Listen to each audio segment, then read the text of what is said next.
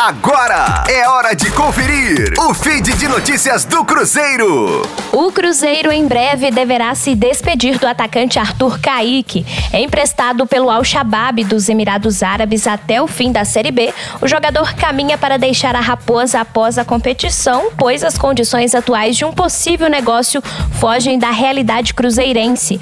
Até o momento, as partes não entraram em contato para tentar uma renovação.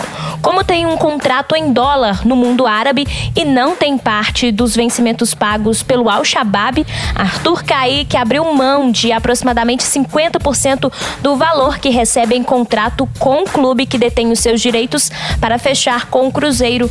O valor pedido pelos árabes e os vencimentos do atleta inviabilizam uma negociação com a Raposa, que se vê em um regime de cortes de gastos e tenta diminuir a folha salarial na nova temporada. Arthur Caí, que vem sendo uma das das principais opções de Felipão na Série B.